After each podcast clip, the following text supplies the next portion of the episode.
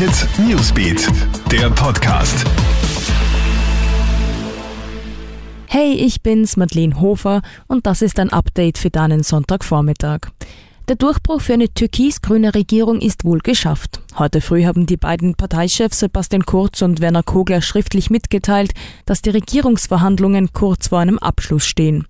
Schon gestern am späten Abend hat die grüne Parteispitze zu einem Bundeskongress eingeladen. Dieser soll am 4. Jänner stattfinden. Und da muss das Gremium den Regierungspakt absegnen. Sollte das der Fall sein, dann würde sich eine Angelobung der ersten türkis-grünen Regierung bis 7. Jänner ausgehen.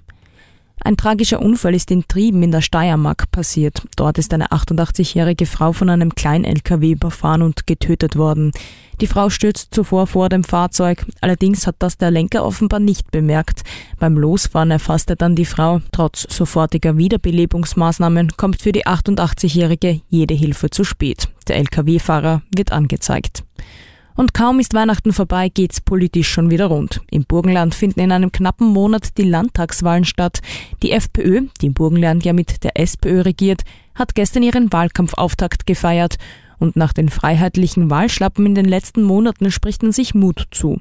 Auch Bundesparteichef Norbert Hofer hat beim Wahlkampfauftakt vorbeigeschaut. Der Spitzenkandidat für die Freiheitlichen im Burgenland heißt Johann Schürz. Er tritt bereits zum vierten Mal bei einer Landtagswahl als Spitzenkandidat an. Ja, das war's dann auch schon wieder. Aktuelle Stories gibt's stündlich im Kronehit Newsbeat, online auf kronehit.at und in diesem Podcast. Gerne kannst du diesen auch auf allen Plattformen abonnieren. Kronehit Newsbeat, der Podcast.